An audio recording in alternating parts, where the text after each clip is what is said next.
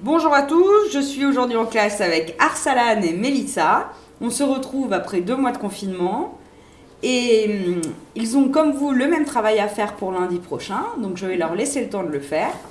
Et nous le corrigerons lundi prochain en classe et ensuite je mettrai la correction avec l'aide de Melissa et Arsalan sur euh, euh, l'audioblog. Mais aujourd'hui, pour se retrouver, je vous propose de vous lire une petite histoire qui se passe à Pompéi, à peu près euh, 10 ans avant l'éruption du Vésuve. Alors, le livre que je vais vous lire, il s'appelle Les enfants de Pompéi. C'est un livre que j'ai lu quand moi-même j'étais en sixième. Et ça fait partie des livres qui m'ont donné envie d'étudier l'Antiquité et de devenir prof d'histoire géo. Donc j'ai pensé que ça pouvait vous plaire. Les enfants de Pompéi de Marcel Lerm-Walter aux éditions des Deux Coques d'Or. Chapitre 1er. Sur la route. En l'an 78 après Jésus-Christ, par un beau matin d'avril, au lever du jour, douze esclaves à cheval s'avançaient sur la route qui va de Stabie à Pompéi, encadrant une voiture attelée de mules richement parées dont les grelots faisaient un bruit joyeux. Soudain, les rideaux frémirent légèrement. Une petite main qui les écartait apparut. Puis une tête de fillette aux courts cheveux noirs et bouclés, couronnée d'une résille dorée. Oh, regarde, Romula, on voit le, on voit le Vésuve là-bas, et la mer est toute rose. Un bâillement sonore qui venait de l'intérieur de la voiture lui répondit. Allons, Eumakia, gronda une voix de femme derrière les rideaux. Recouche-toi, dors encore un peu. N'oublie pas que nous roulons depuis hier après-midi. Voyager toute la nuit, quelle fatigue par Vesta. Rien ne vaut un bon matelas en laine des Gaules. À me tourner et me retourner sur ces maudits coussins, j'ai le corps aussi meurtri que si l'on m'avait battu de verge. Je ne suis pas du tout fatiguée, répliqua Eumakia, qui referma le rideau et se laissa tomber aux côtés de sa nourrice Romula. Tiens, si tu me laissais faire, je suis sûre que je pourrais rattraper les esclaves coureurs avant qu'ils n'atteignent Pompéi. Ils ne nous précèdent guère que d'un demi-mille. Je sais, je sais, dit Romula en riant. Tu feras un excellent esclave coureur. Et avant-hier soir, à la fête de Palès, la bonne déesse, qu'elle protège nos troupeaux, tu as sauté par-dessus les feux aussi souvent que les bergers. Tu sens encore le brûler.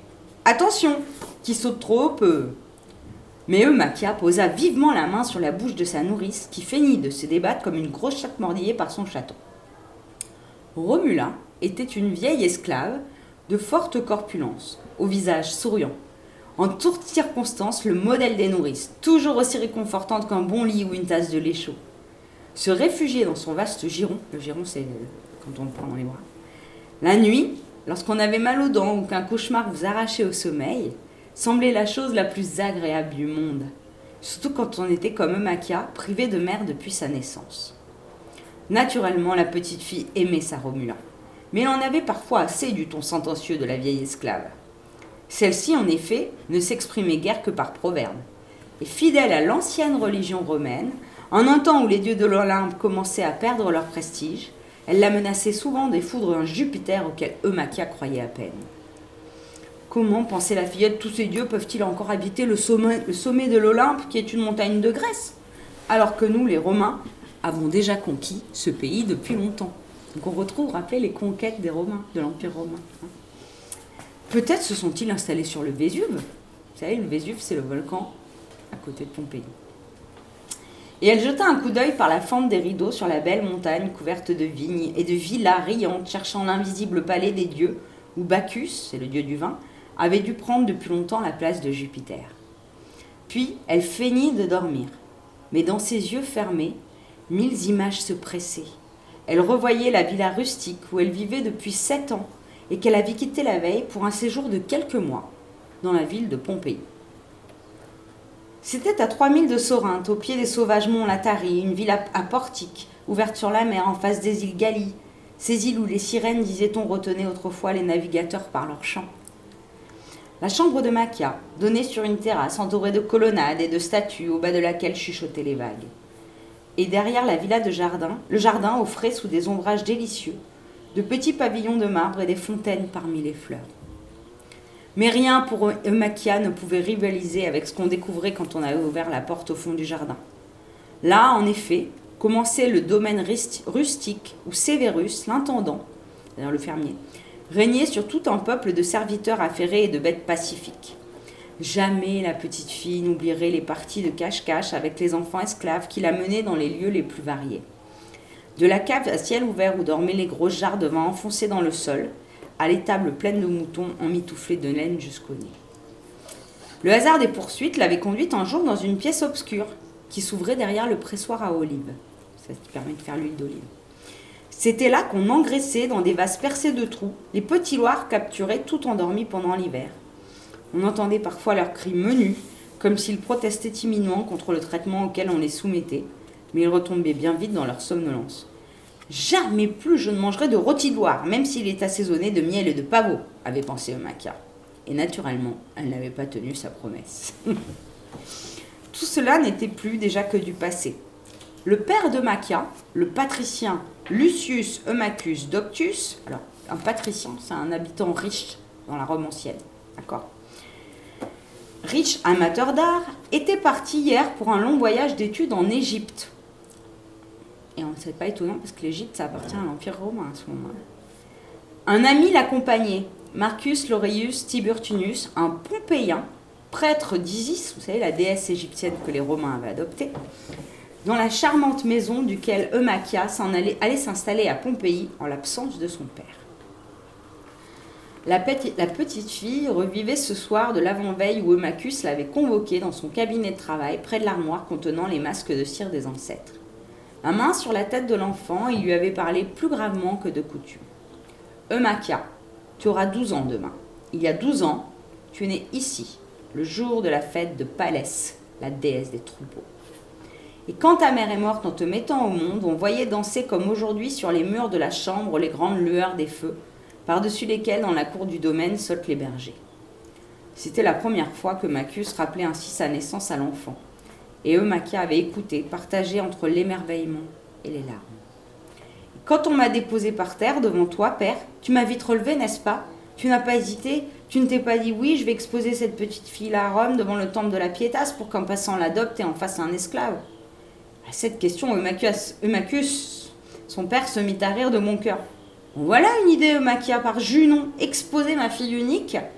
Au contraire, c'est avec une grande précipitation que j'étais relevé et élevé très haut dans mes bras pour que tous les esclaves massés à la porte de la chambre puissent te voir. Ensuite, Romula, ta nourrice, t'a couché dans ton berceau. Tu gigotais comme une petite grenouille et la nourrice a eu bien du mal à enfermer tes bras et tes jambes dans les bandelettes de pourpre. Il faut savoir que quand on est chez les Romains, pour que le père reconnaisse l'enfant, il doit le lever en l'air et ensuite on enveloppe dans un tissu pourpre pour le réchauffer c'est entre. C'est dans les rouges, couleur rouge, d'accord. Et elle n'a pas oublié d'appliquer sur mon front son médus. Médus, c'est. Celui-là, le doigt, hein, mouillé de salive et plongé dans la poussière pour me préserver du mauvais œil, continua Emaki en riant. Romulus Romula m'a rappelé plus d'une fois cette cérémonie. Elle parle aussi du fameux jour où on l'a pendu à mon cou, la bulle d'or, contenant les, amulettes, c'est-à-dire des, les amulettes, c'est des petits trésors qui, qui protègent, que les petits esclaves m'envient. On appelle ça la boula. On mettait autour des enfants pour les protéger un collier avec une bulle. Et dedans, il y avait des, petites amulettes. Il n'y a pas de quoi d'ailleurs. Ce n'est pas ma bulle et les talismans qu'elle renferme m'ont empêché de tomber l'autre jour de l'échelle. Ne m'ont pas empêché, pardon, de tomber de l'échelle et d'avoir sur le front une bosse grosse comme un œuf de pigeon. Bon, bon, Eumakia, ne fais pas l'esprit fort, hein, dit Eumacus en considérant sa fille avec fierté. Et ne scandalise, ne scandalise pas mes amis de Pompéi par tes libertés de langage et l'indépendance de tes manières. Vois-tu, je ne suis pas fâché que tu restes quelques mois dans cette ville. Tu pourras suivre ainsi les cours du pédagogue, c'est-à-dire de, l'instituteur Lidius, qui instruit les enfants de Bacchus Proculus et la fille du prêtre Amandus. On dit que c'est un excellent maître. Et j'irai au théâtre avec ma grand-tante Victoria, s'écria la fillette. Bien sûr, tu pourras même assister à des pantomimes dans sa maison. Elle raffole de ce genre de spectacle. Mais s'il te prend l'envie de revoir la demeure où tu as vécu jusqu'à 5 ans dans les hauts quartiers de Pompéi, je te conseille Je te conseille d'y renoncer. Tu serais fort déçu. Le foulon, alors un foulon, vous savez, c'est celui qui, qui teint les vêtements dans l'Antiquité. Le foulon Ululi Trémulus, un affranchi, c'est-à-dire un esclave à qui on a redonné sa liberté, qui a installé depuis mon départ les cuves et les chaudières de son industrie, n'est pas un homme estimable. Il faut dire que ses relations avec Trémulus, il faut dire que les relations avec Ululi Trémulus, c'est pas facile à dire, Ululi Trémulus, ça veut dire le hibou qui tremble, sont très intéressés. Elle ne voit qu'en lui un partenaire, ta tante, au jeu de l'atroncule. Hein, le jeu de l'atroncule, c'est un jeu de dames. Et un partenaire rêvé, car il perd toujours.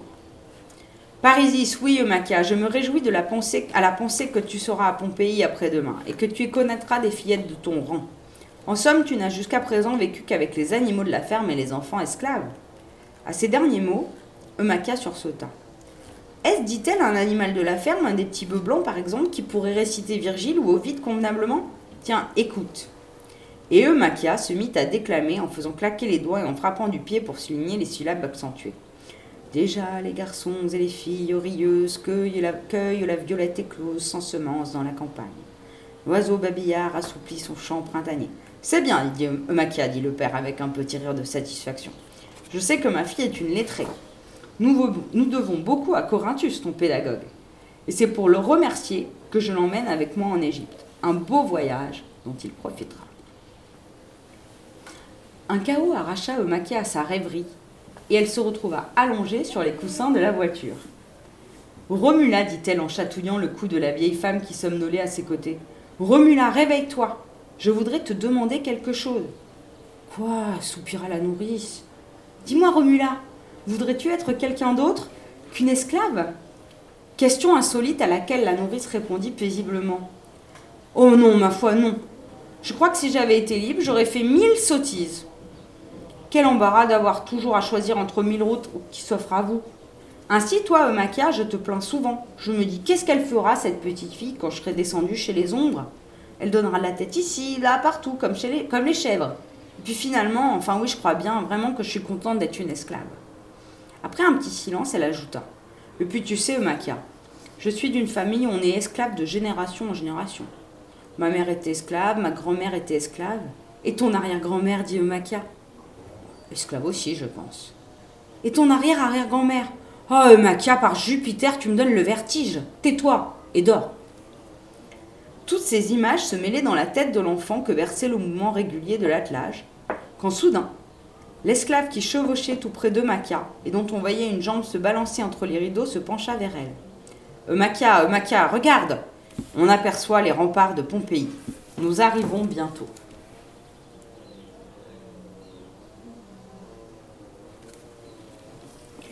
Eumakia sauta de la voiture qui s'était arrêtée et vit se détachant à l'horizon une cité lointaine, toute rousse et dorée sur le ciel pâle. On en distinguait à peine les détails. Mais cependant, on pouvait reconnaître le temple d'Apollon qui, détruit par le tremblement de, terre de 63 après Jésus-Christ, venait d'être reconstruit, et la lourde silhouette de l'amphithéâtre au-dessus du mur des fortifications. Pompéi, oh, merveilleuse et amusante Pompéi, où la petite fille avait vécu autrefois dans une belle maison des hauts quartiers de la ville en compagnie de son père, de Romula qui avait été auparavant la nourrice de sa mère, et de nombreux esclaves. Mais hélas, les marchands avaient envahi Pompéi. Leurs cubes de teinturier et leurs pressoirs à huile s'étaient installés dans les riches demeures patriciennes. Chassés par les bruits du commerce qui couvraient maintenant le recoulement des colombes et le clapotis des jets d'eau dans les jardins, Eumachus avait vendu sa maison aux Foulons, Titus, Fabius, Ululi, Trémulus. Puis il était allé se réfugier avec la petite Eumacia et toute sa suite dans la villa des monts Latari. C'est intéressant parce que si vous avez regardé le reportage euh, que je vous ai dit sur Pompéi, oui, il y a la villa. il y avait plein de commerces. En fait, il y avait un pressoir à huile, un café. Donc ça décrit bien à quoi ressemblait Pompéi. Eumakia était là au bord de la route, scrutant l'horizon afin de distinguer son ancienne maison parmi les autres. Mais tous les toits se confondaient dans une brume lumineuse, celle des beaux jours qui commencent. Et elle dut y renoncer. Son regard se porta alors sur le lieu où la voiture était arrêtée. Elle fut étonnée de constater que ce lieu différait en tout point de l'opulente campagne que l'on avait jusqu'ici traversée. C'était une lande au sol, couleur de cendre, parsemée de rochers noirs et de genévriers rabougris. Et non loin de Maquia, à demi cachée par un pin, il y avait, assise sur une roche élevée, une créature étrange. Une petite fille, d'une douzaine d'années, chétive et brune, dans une tunique en loques, qui balançait les jambes en regardant Amakia, la voiture les esclaves d'un air indifférent. À côté d'elle se trouvait une grosse botte de plantes variées et entre ses genoux un petit sac plein sur lequel l'enfant avait posé les deux mains avec la satisfaction du propriétaire. Makia, qui était très curieuse, ne put résister au désir de faire la connaissance de cette petite fille si fière sur son perchoir. Un coup d'œil vers les esclaves. Accroupis au bord de la route, ils avaient entamé une partie D. Et Romula Ma foi, le ronflement paisible qui venait de la voiture disait à quel point elle se désintéressait de ce qui se passait autour d'elle. Eumakia s'approcha donc de la roche. La petite fille chantonnait, les yeux au loin, et semblait ne pas s'apercevoir de la présence de Makia, qui, les mains derrière le dos, souriait en la regardant d'un air gêné. Salut dit la petite patricienne, dit Makia. Salut, répondit l'enfant, et ce salut venait de très haut d'un Olympe inaccessible. Je m'appelle Makia. Tant mieux, fut la réponse. Décidément, il était bien difficile d'engager la conversation avec un être aussi lointain. Et Eumakia se mit brusquement à éprouver une grande admiration pour cette petite fille, capable d'un aussi noble mutisme. Il faut dire que la jeune patricienne était affligée d'un travers qui avait déjà entraîné pour elle d'assez fâcheuses conséquences. Au lieu de tourner cette fois sa langue dans sa bouche comme le conseillent les sages, elle laissait trop souvent sa pensée bondir sur ses lèvres. Mais sa curiosité fut plus forte que ses velléités de prudence. Qu'est-ce que tu fais là, toute seule? dit-elle. Oh, je me repose parce que j'ai travaillé. La réponse parut ironique à Amaka qui chercha désespérément dans sa mémoire ce qui, dans son comportement des jours derniers, pouvait ressembler à du travail. De plus en plus consciente de son indignité, la jeune patricienne allait s'éloigner quand une pensée brusque la traversa. Il y a du pain et des olives dans la voiture. En veux-tu? Les yeux de l'enfant s'allumèrent une seconde, mais c'est sur le même ton ennuyé qu'elle répondit. Oui, ça peut te faire plaisir. Une grosse tranche de ces pains ronds, tout découpés en parts comme des galettes de fête, de ces pains savoureux qu'on cuisait dans les fours de compagnie au premier siècle de notre ère, fut entre les mains de l'enfant sauvage avant qu'elle eût le temps de dire ouf. Elle y mordit aussitôt à belles dents, ne s'interrompant que pour réclamer des olives qui n'arrivaient pas assez vite à son gré. Eumakia eut enfin le droit de s'asseoir dans l'herbe et de regarder la petite fille manger. Il n'était pas très agréable de recevoir des noyaux d'olive sur le front et sur le bout du nez. Elle le fit remarquer timidement. Pour toute réponse, l'enfant repu se laissa glisser du rocher. Elle s'apprêtait à s'enfuir quand Eumakia osa la saisir par le bras. Dis-moi ce qu'il y a dans ton sac, s'il te plaît. J'ai tellement envie de le savoir.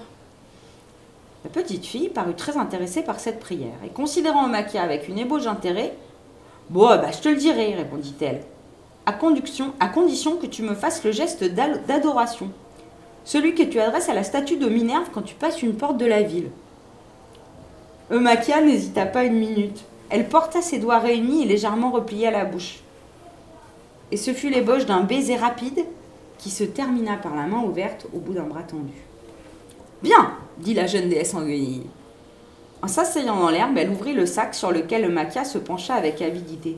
Quelle horreur Des petites bêtes desséchées, des guêpes, des cloportes, des araignées, des grosses fourmis, euh, des chenilles, mêlées à des morceaux d'une matière dure et blanchâtre que, que désigna d'une main tremblante. Qu'est-ce que c'est que ça? Mais des excréments de corbeau, n'y touche pas, c'est très fragile. Mais des excréments, vous savez ce que c'est Du caca. Mais, balbutia Maca, à quoi ça sert? À guérir la fièvre et les maux de dents. Et les plantes de cette botte? Ce sont des simples. J'ai passé à la nuit à les cueillir dans la rosée lunaire. Si la vieille n'est pas contente, voilà pour elle. Et la petite fille tira la langue aussi fort qu'elle le put. La vieille dit Maca, mais quelle vieille? Orcanie, pardi, ma maîtresse, la magicienne de Pompéi, qui habite un tombeau abandonné sur la voie des sépulcres. Mais tu ne connais donc pas la célèbre Orcalie, la thessalienne On voit bien que tu viens de la campagne. Pourquoi me regardes-tu bouche bée comme si tu voulais avaler des moucherons? Oh, soupira, soupira Eumaca qui n'avait jamais été ainsi traitée. Et elle se revit l'avant-veille récitant glorieusement des verres d'eau vides sous les yeux admiratifs de son père. Et soudain, Les arbres et les rochers se mirent à tourner autour d'elle dans un espèce de brouillard, tandis qu'un charme maléfique la pétrifiait sur place. Comment se serait-elle tirée avec la petite sorcière si Romula, par ses ronflements de plus en plus sonores, ne l'avait rappelée à la réalité? Ce qui est sûr, c'est que Maquia s'enfuit, poursuivie par la voix qui criait Et puis mon nom est Circé Je suis la fille des quatre, tu entends, comme toutes les magiciennes.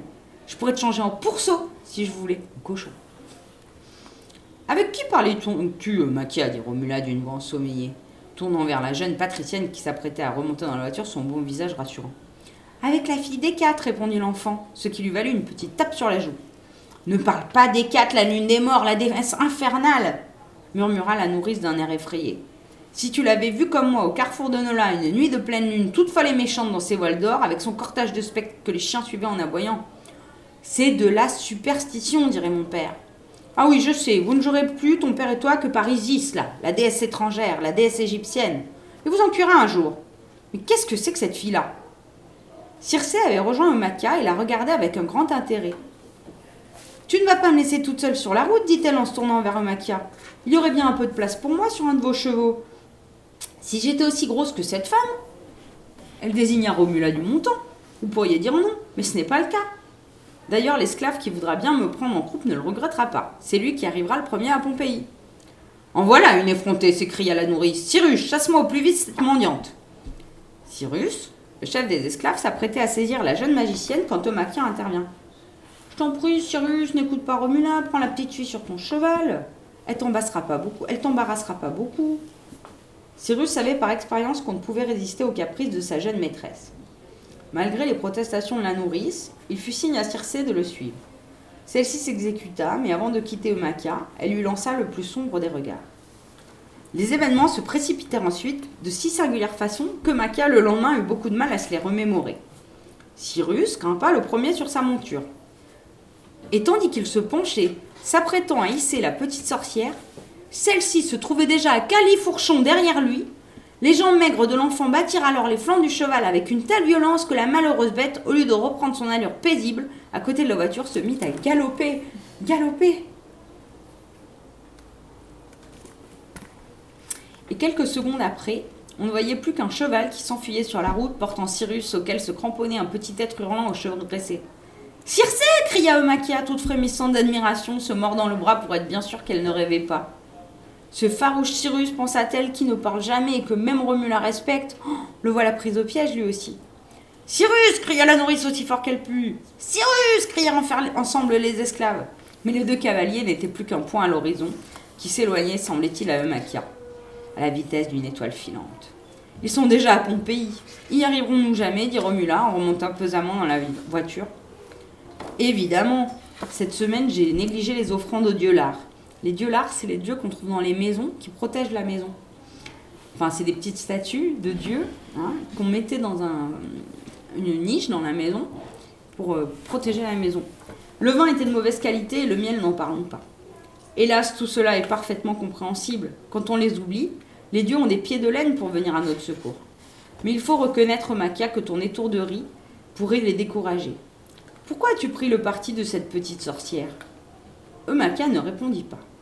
Elle, sentait son cœur soulevé d'une joie inconnue jusqu'ici. Ah, que le séjour à Pompéi débutait bien Elle se mit à rire tout haut de plaisir. La petite troupe s'était de nouveau remise en branle et allait atteindre la porte de Stabi, qui ouvrait dans le rempart sud-est de Pompéi son arche profonde. Voilà, Madame Rigaud. Continuez, continuez, je suis en avance. La route était devenue très encombrée, car de lourds chariots chargés de marchandises montaient lentement du port fluvial du Sarno, sans espoir d'entrer dans la ville avant le lendemain. C'est que la matinée était avancée et le droit de circuler dans les rues s'était arrêté pour les véhicules à la troisième heure du jour. Des marins grecs, syriens, phéniciens venaient passer la nuit et la journée dans les auberges de Pompéi. Et l'un d'eux, un peu ivre, réclamait déjà à grand tri la taverne d'Asselina, rue de l'Abondance, où disait-il le vin de Falerne est le plus frais et les filles qui servent les plus accortes. Il avait réuni autour de lui ses compagnons, qu'il écoutait avec incrédulité parce qu'il n'était jamais allé à Pompéi et qu'il ne connaissait pas encore cette auberge renommée réconfort des voyageurs. Eumacia se pencha alors hors de la voiture pour entendre la fin de la conversation. Mais elle perdit vite le groupe de vue. et son attention se porta sur des fils de portefaix qui s'avançaient le dos voûté et ruissant de sueur sous les sacs pesants. Il fallut s'arrêter avant la porte de Stabi, dans l'avenue où les tombeaux se mêlaient aux tavernes, aux ateliers des charpentiers, aux échoppes de barbiers, retentissantes de conversations animées. des fabricants d'objets funéraires en terre cuite présentaient de petites poupées, des urnes de toutes formes, des vases à parfum. Vous vous rappelez dans le reportage sur Pompéi que vous avez regardé À la fin, ils trouvaient des vases à parfum et des, amphores dans lesquels on, on conservait les aliments.